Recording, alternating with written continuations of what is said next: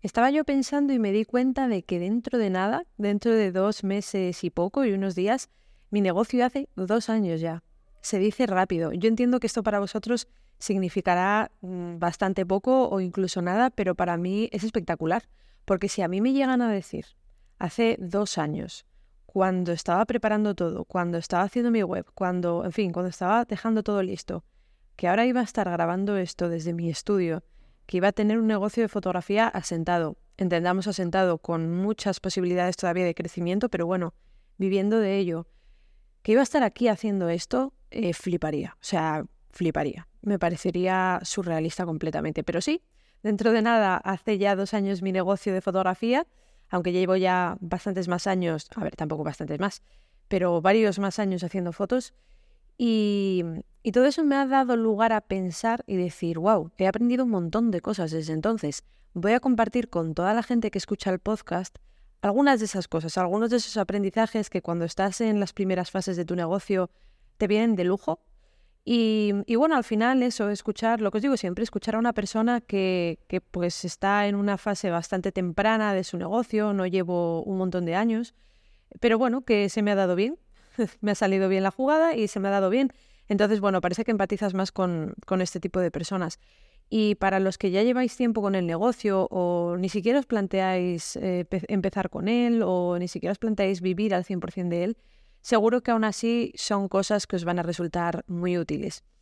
Y, bueno, este episodio va a ir de eso, de yo compartiendo con vosotros mis aprendizajes, algunos de ellos, algunas pinceladas de estos casi dos años de negocio que llevo cosas que yo creo que os van a ayudar bastante. Algunas son más concretas y otras son más genéricas. Genéricas como por ejemplo con la que voy a empezar, que es que mm, al final lo importante es el esfuerzo y la constancia. Estoy harta, no sé vosotros, pero bueno, como a mí me interesa mucho el marketing, me salen continuamente en Instagram anuncios de gente que, bueno, te dice que haga su curso de una salvajada de dinero y que con ello pues vas a empezar a facturar no sé cuántas cifras y sigue mi método no sé qué y con eso te vas a hacer rico, ¿no? Y claro, yo siempre pienso, eh, joder, yo si encontrara la forma de hacerme rica, si encontrara una forma sencilla de realmente hacerme rica y facturar las famosas seis cifras de las que habla la gente de marketing y todo esto, sí que es cierto que he traído al mundo fotográfico.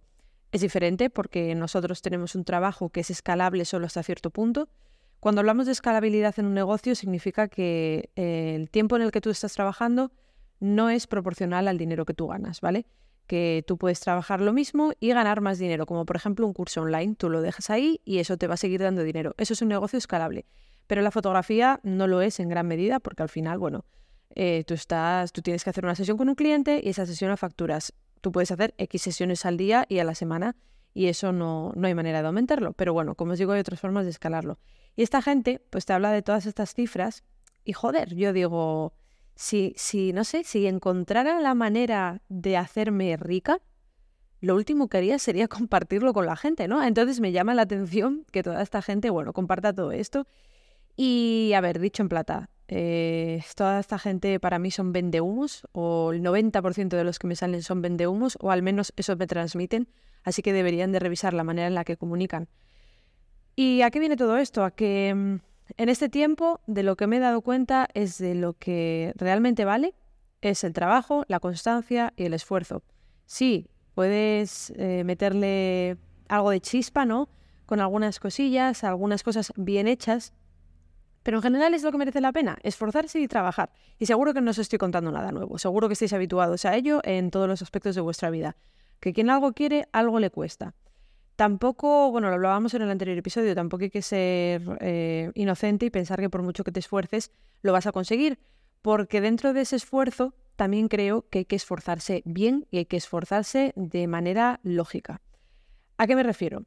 Que si tú quieres vivir de la fotografía, em, por mucho que tú digas, vale, voy a organizar tres sesiones a la semana, voy a publicar cinco posts a la semana, y voy a retocar eh, de X a X hora hasta que consiga vivir de la fotografía. Pero resulta que esas sesiones que tú estás haciendo son de chicas en bikini en la playa, pues te puedes estar esforzando todo lo que quieras, que me extraña muchísimo que acabes viviendo de la fotografía.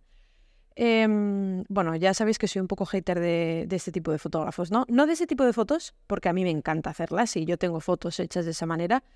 Pero bueno, este tipo de fotógrafos que solo hacen esas fotos de chicas con poca ropa me tocan bastante la moral.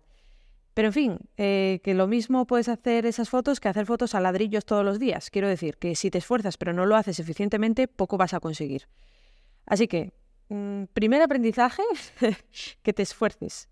Lo hablábamos en el episodio anterior también. Esfuérzate, pero si crees que de verdad lo estás haciendo eficientemente, no pierdas la paciencia, porque es acumulativo este esfuerzo, no es de un día para otro. Así que sigue para adelante, no te desesperes, ten paciencia y granito a granito vas a conseguirlo. Más cosillas. Em, algo imprescindible para cerrar con clientes trabajos son unos buenos presupuestos. Por mucho que tengas una estrategia de captación de clientes espectacular, que por cierto, me acaba de venir a la cabeza otro punto más que lo voy a apuntar para contároslo por aquí, hablando de, esto y que no se me olvide. Hala, ya está apuntado. Vale, por mucho que tú tengas una estrategia de captación de clientes espectacular y, y tus fotos sean espectaculares y todo lo que quieras, si en el momento en que tú tienes al cliente a punto de caramelo, en el momento en que tú le mandas la propuesta, tu presupuesto, ese presupuesto es una mierda, lo más seguro es que no cierres con esa persona. Os, sorprendería ver la diferencia entre un presupuesto bien hecho y mal hecho y los resultados que da. Y para esto, aprovecho cuña publicitaria, eh, os he preparado una masterclass gratuita. Son aproximadamente 15 minutos de vídeo en la que os explico cinco, consejos sobre presupuestos, cinco maneras en las que vais a conseguir que vuestros presupuestos mejoren notablemente y con lo que vais a conseguir cerrar más ventas. Eh, ¿Os lo puedo asegurar? No, evidentemente no, no quiero venderos humo como toda esta gente que no sale en Instagram. Pero vaya que son cinco cosas que yo he ido aprendiendo, son cinco cosas que he ido aplicando después de muchos presupuestos, muchos no aceptados, y, pero también muchos aceptados. Gracias, entre otras cosas, a, estas, a estos cinco consejos que, os estoy contando. Eh, si me tratáis algo distraída es porque estoy viendo un bicho en la pared y no sé qué es, pero es muy grande. En fin, Mm, que, está de puta madre la masterclass. Eh, para, para, verla, simplemente os tenéis que suscribir a mi lista de correo y os dejo el enlace en, en las notas del programa. Más cosillas, aparte de esto que decíamos, ¿no? La constancia y los menos presupuestos. Me he dado cuenta, y esto es algo que quizá no se aplica tanto a vosotros, pero bueno, sí que me parece interesante tratarlo, y es el tipo de clientes que yo tengo. Sin yo quererlo, sin yo dirigirme directamente a mujeres, la mayoría de clientas que tengo son mujeres y no cualquier mujer. Son mujeres de, pues, mm, infinidad de, sectores. Tengo desde hosteleras, farmacéuticas, arquitectas, eh, wedding planners, mm, esteticistas, en fin, hay de todo. Pero son mujeres y no tengo muy claro por qué.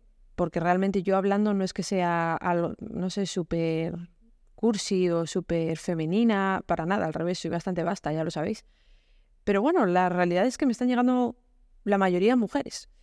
También tengo muchos, muchos hombres, entendedme, y por eso no quiero cerrar mi comunicación solo a mujeres, porque si no apostaría directamente y en Instagram hablaría en femenino y se acabó porque iría por mi target. Pero también tengo hombres y, jolín, también quiero trabajar en proyectos en los que estén hombres, evidentemente. Pero sí, no sé si es por la manera en la que transmito, no sé por qué es.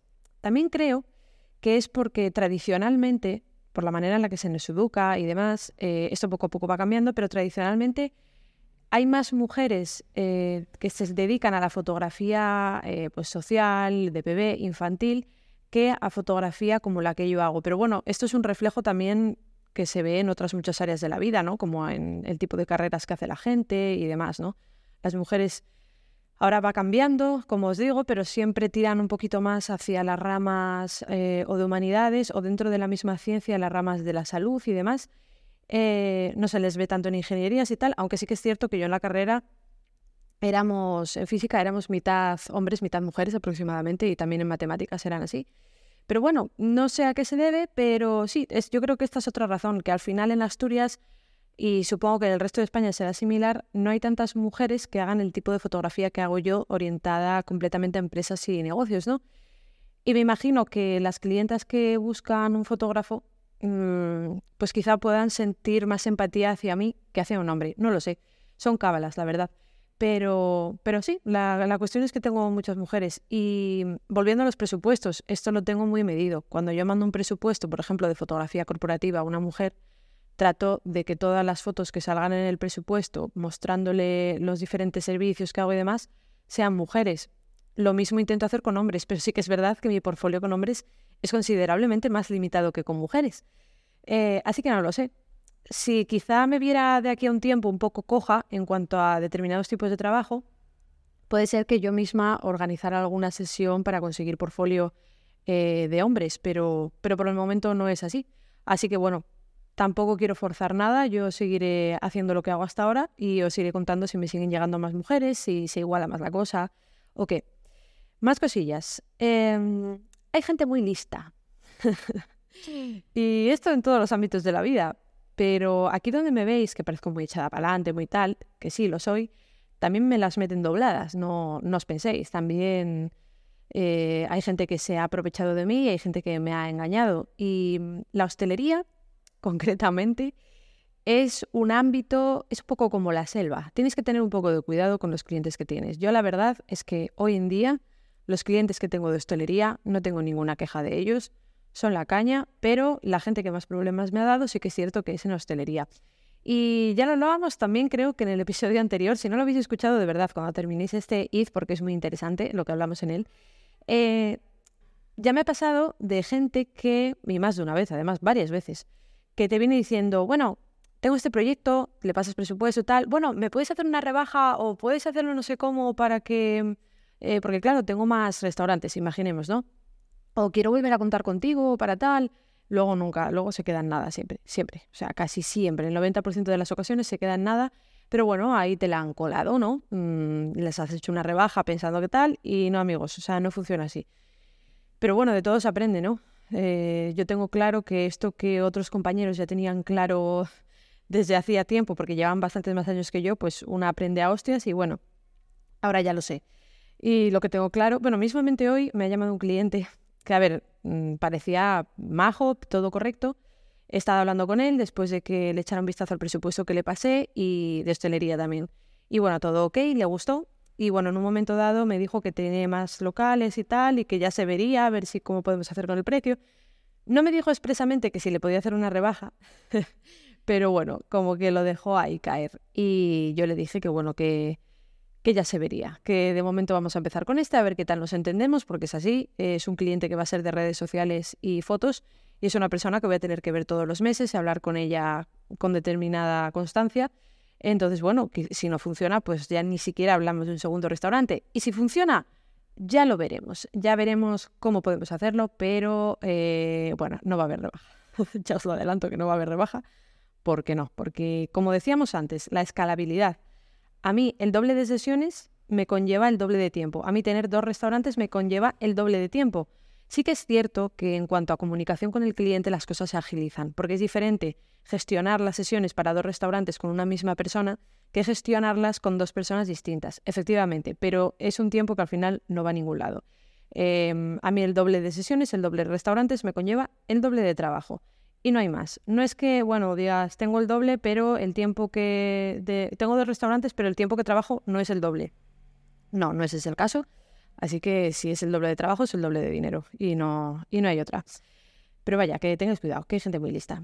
Más cosillas. Em, esta vuelve a ser un poco genérica. y es una que ya os he contado más de una vez. Y es que, desde mi punto de vista, nunca vas a estar preparado al 100% para nada. Trayéndolo a la fotografía Nunca vas a estar preparado al 100% para abrir tu cuenta de Instagram de fotografía. Nunca vas a estar preparado al 100% para darte de alta y empezar a facturar a clientes. Nunca vas a estar preparado al 100% para empezar un podcast. y a la vista está que si escucháis este podcast y luego os ponéis a escuchar el primero o el segundo de, fotografiando, pues diréis, wow, menuda diferencia que ha pegado Mara. Y eso que todavía me queda muchísimo y yo misma me escucho y digo, mm, tengo que mejorar X e Y y tal, pero, pero bueno, eh, había que empezar, ¿no? Y, y, en fotografía en todos los aspectos es lo mismo, y yo creo que en muchas cosas en la vida también. Nunca vas a estar preparado al 100%, sí que tienes que estar ciertamente preparado hasta cierto punto, tampoco vas a ofrecer fotos que no valgan o un servicio que sea deficiente, pero nunca vas a estar preparado al 100%. Y ya hemos hablado en otros episodios de la parálisis por análisis, querer dejar todo tan atadito, tan perfecto que al final nunca arrancas.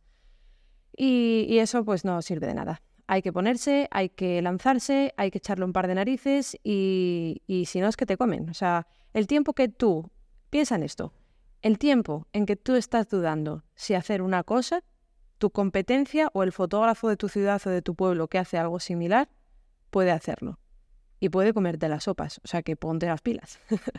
ponte a ello porque nunca vas a sentirte preparado al 100%. Siempre va a estar ahí el síndrome del impostor. Hay veces que, bueno, da un poco más que otras.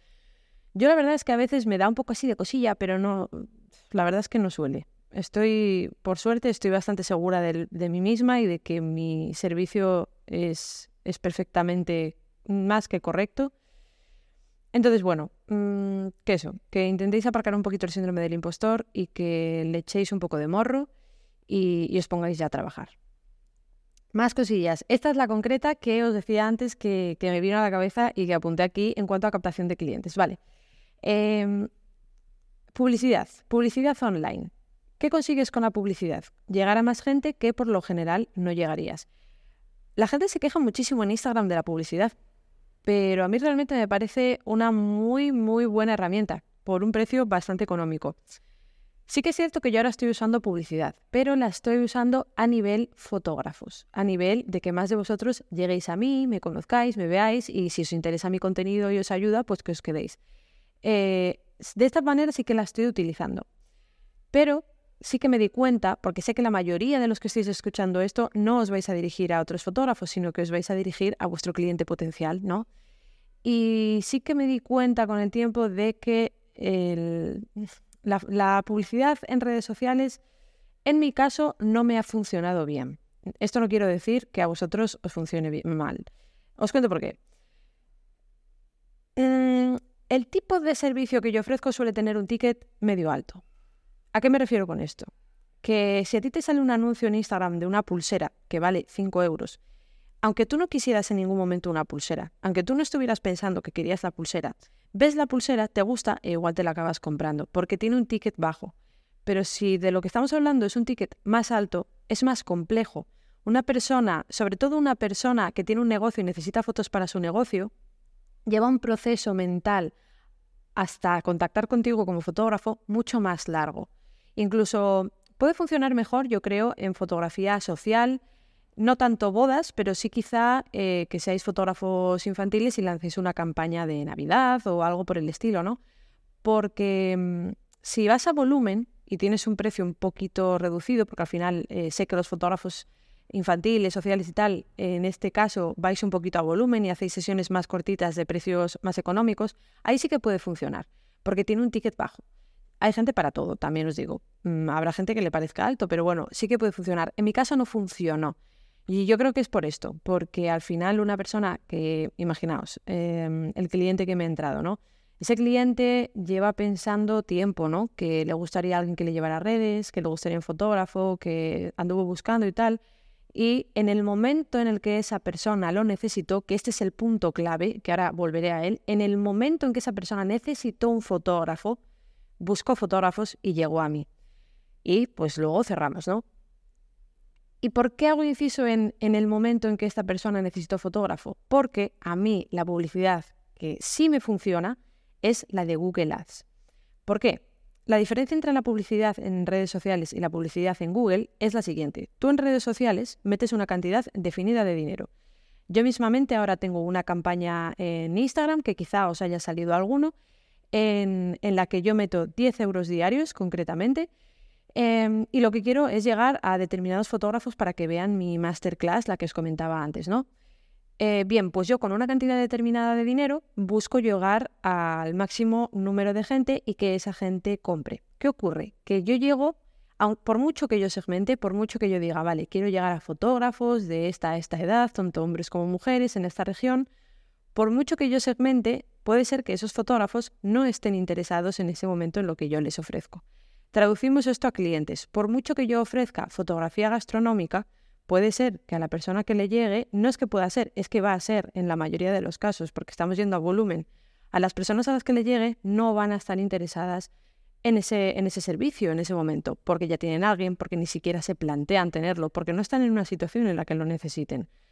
Eh, en fin, por muy bien que segmentes, vas a volumen y no dejas de llegar a gente que, que no te va a contratar nunca. Y por eso digo que quizá en fotografía de otro tipo, como pues os pongo ese ejemplo, ¿no? Fotografía infantil, pues quizás sí, porque si una madre o un padre están en el sillón de casa y ve en Instagram un fotógrafo que en su localidad vende mini sesiones de Navidad, por poneros un ejemplo, igual dice, ah, mira, qué chulo, voy a llevar a mi niño. Entonces sí, en ese caso sí. ¿Por qué elijo Google? Porque Google funciona de una manera diferente. En Google lo que haces es que eh, tú no pagas por aparecer a determinada gente al día, sino que tú pagas por clic. Tú defines las palabras clave por las cuales quieres aparecer cuando la gente busque en Google y por cada persona que clique en tu web pagas. Eh, lo que pagas va a depender de la competencia que tengas, de la gente que se esté anunciando. Por, por, ejemplo, en una zona en la que haya muchos fotógrafos luchando por aparecer los primeros en Google, ese clic va a ser más caro. Pero en mi caso nadie se anuncia en Google. Entonces va a ser más barato, ¿no? Y bueno, yo lo tengo definido de esta forma, ¿por qué? Porque la persona que pone fotógrafo gastronómico Asturias o fotografía para restaurantes en Gijón está buscando a un fotógrafo. O sea, ya lo está buscando, no es que de repente le aparezca y diga, va, no me interesa. No, es que lo está buscando ya. Entonces, si llega a ti, le gustas y pues el precio, el servicio se le adapta, te va a coger a ti.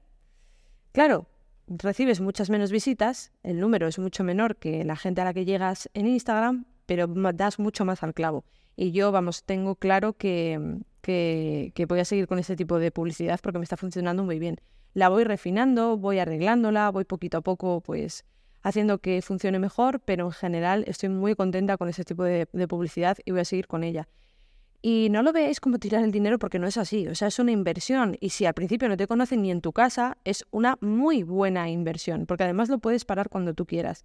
Que dices, mira, me he gastado este mes 100 euros en clics y no me ha llegado ningún cliente, ni siquiera han contactado conmigo. Pues por un lado deberías de revisar esa campaña, porque ya te digo que quien está buscando algo es porque lo quiere o lo necesita, y si llega a ti y luego no te contacta, o bien es porque el servicio no le interesa, o lo tienes mal comunicado, o igual estás mal posicionado en Google. Así que mucho ojo con esto pero lo veo una forma muy guay de empezar con publicidad porque además, lo que os digo, en el momento en que tú quieras, paralizas y ya está. Que dices, oye, me he gastado 100 euros sin ningún tipo de retorno ni solicitud de presupuestos. Paralizas la campaña, punto. Has gastado esos 100 euros, pero bueno, quién sabe. Igual la persona que ha entrado en algún momento se queda con tu nombre. Más cosas, madre mía, vaya chapa que os he dado de Google Ads, ¿eh? Ojito. Pero es que realmente es algo que funciona muy, muy bien, a mí me gusta mucho.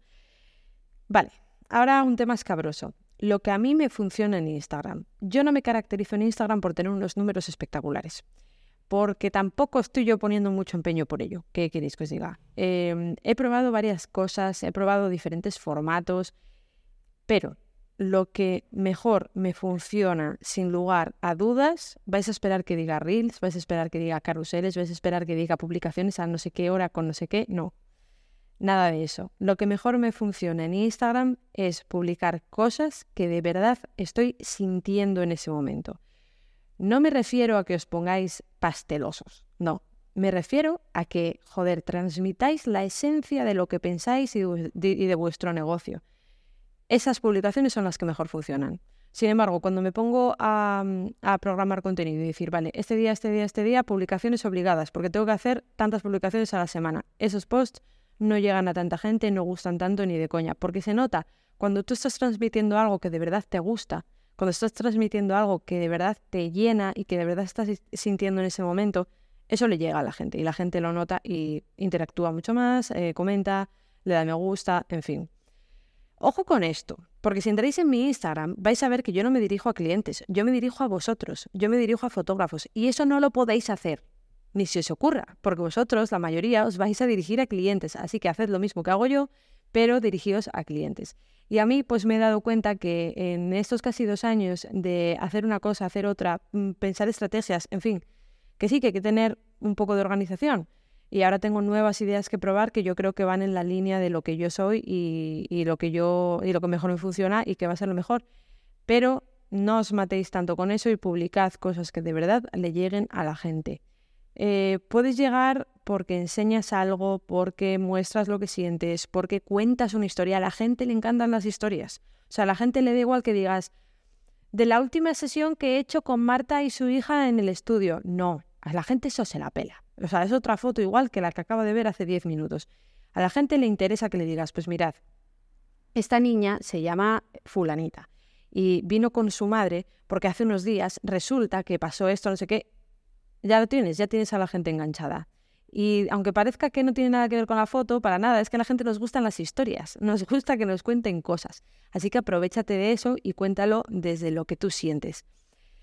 Y bueno, ya para terminar, eh, el último punto, el último aprendizaje que creo que os puede ser útil de lo que he aprendido durante todos estos años es que no tienes que convencer a nadie de que te contrate. A ver, esto cogido con piezas, ¿vale? No nos vamos a flipar y decir, venga, mundo multicolor y yo tengo tal y, me llevan los clientes porque soy súper guay, para nada. Hasta cierto punto tenemos que convencer y por eso pues os he preparado esa masterclass de presupuestos, porque tenemos que ser persuasivos. Pero es eso, tenemos que persuadir. Yo creo que el matiz de la palabra eh, lo dice todo. Tenemos que persuadir, no tenemos que engañar ni que convencer. Hay clientes de todo tipo y no te puedes obcecar, yo lo hacía, no te puedes obcecar con dirigirte, en dirigirte a clientes que no son, o sea, que no están preparados para comprarte. Hace un tiempo vi una publicación de un compañero que, bueno, él se, dedica al marketing, eh, en la que decía, ¿estás seguro de que no necesitas una web? Necesitas una web por esto, esto y esto. Y se dirigía a negocios locales que realmente es que no necesitan una web. Y yo le decía, a ver, yo creo que en lugar de mm, invertir tus esfuerzos en dirigirte a gente que no te va a contratar, porque igual sí que la necesitan, pero es que no están, no son conscientes de ello. ¿Por qué no inviertes todos esos esfuerzos en dirigirte a personas que son conscientes de que necesitan una web y están buscando al mejor profesional? Llevado al mundo de los fotógrafos, ¿por qué no inviertes tus esfuerzos en que quien está buscando un retrato corporativo te elija a ti porque eres buen profesional, tienes buen servicio y encima haces unos presupuestos que te cagas, en lugar de invertir tu energía en intentar convencer a todo Kiski y a toda persona que se mueve de que necesita retratos corporativos. ¿Sabes lo que va a pasar en cada uno de los casos? Si tú intentas convencer, si intentas llegar a la persona que ya está preparada y te está buscando, si inviertes tus esfuerzos en crear contenido y comunicar para esa gente, te van a llegar muchos mejores clientes que de la otra forma. Porque de la otra manera, quien te va a llegar va a ser gente que hayas convencido de pura chiripa y que por tanto no, no le dé valor a tu servicio. No va, no, no, va a darle valor porque ni siquiera le ve la importancia a lo que tú le ofreces. Ni siquiera le ve la importancia hacer unos retratos corporativos. Y yo ese tipo de clientes no los quiero. O sea, yo tengo claro que mi cliente ideal, mm, ya sea mujer hombre, ah, ya vimos que tengo más mujeres que hombres, pero mi cliente ideal es aquel que es consciente de que una buena fotografía va a ayudarle a crecer en su negocio. Mi cliente ideal no es el que quiere hacer cuatro fotos, no sabe muy bien para qué o que incluso ni siquiera se ha planteado hacer fotos y yo quiera meterle fotos con calzador. Porque ahí vas a recibir un porcentaje de noes mucho más alto, te vas a desgastar y encima los clientes que consigas van a ser peores. Os pongo el ejemplo que ya, eh, bueno, se nos va a ir de tiempo un poco, pero ¿qué da? os estoy contando cosas chachis. Yo hace unos episodios, ah, de los primeros creo, os contaba una de las formas en las que yo conseguí mis primeros clientes, que es una forma que hay mucha gente que dice que no sirve, pero a mí me sirvió. Ahí ya veréis lo que hacéis cada uno, que es mandar, ir a puerta fría. No plantarme en un restaurante y decir ofrezco esto, sino coger a restaurantes, analizarlos, mandarles una propuesta elaborada y decirles necesitas esto y yo te ofrezco esto. Yo sí conseguí mis primeros clientes y de hecho sigo con algunos de esos clientes. Bien, pues em, yo lo que hacía era, eh, o sea, yo veo mi, la lista que tenía en Excel de restaurantes y de comercios de hostelería a los que quería escribir. Y claro, ahora visto en retrospectiva, veo algunos que decía, Mara, ¿cómo no te iban a decir que no? Si es que es completamente absurdo. O sea, esa gente no necesitaba fotos. El restaurante de un centro comercial que es típico viejuno que tiene platos combinados y bocadillos, eso no necesita lo que tú le ofreces. No es una persona que, o sea, no digo que sea tonta, ni mucho menos, pero no es una persona cuyo negocio esté preparado para lo que yo ofrezco y no es una persona que esté preparada mentalmente, que esté en esa fase de la venta, ¿no? En la que ya está dispuesta a comprarte. Eso es una persona que nunca va a ser tu cliente. Entonces yo invertí esfuerzos en, en intentar conseguir clientes que es que no iban a ningún lado. Y lo mismo quiero deciros a vosotros, eh, orientaos a clientes, igual sí que vosotros queréis ser fotógrafos de un tipo de cliente que pues ofrece, o sea, está dispuesto a pagar menos dinero y, y demás porque no lo aprecia. Igual sí, no digo que no, pero os vais a desgastar. Yo creo que os vais a desgastar. Yo, desde luego, prefiero arriesgar un poquito al principio y tener menos clientes que, que, orientarme a gente que no tiene en cuenta mi servicio, porque ahí vienen los problemas. Cuando no valoran tu servicio, les va a costar pagarte, te van a dar vueltas, no van a entender qué estás haciendo, no van a entender la importancia de lo que haces. En fin, no, no son gente que esté, que esté en ese punto de venta, ¿no? que no esté en ese... estas personas no están preparadas para comprar lo que tú ofreces, o al menos lo que yo ofrezco, y eso he aprendido, que no fuerce vender a gente que no está dispuesta a comprarme. Y nada más, hasta aquí el episodio de hoy. Eh, es de los episodios, ahora que he terminado casi de grabarlo, que más me gustan, yo creo, de todos los que tengo en el podcast.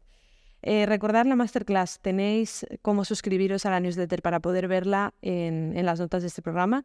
Y nada más, eh, si te suscribes vas a recibir todos los domingos unos correos súper interesantes, súper guays desde mi punto de vista, que, que están gustando un montón, me estoy respondiendo un montón y encima los estáis abriendo la mayoría de vosotros, lo cual me fascina, así que yo encantada. Y nada más, nos escuchamos en el siguiente episodio de Fotografiando.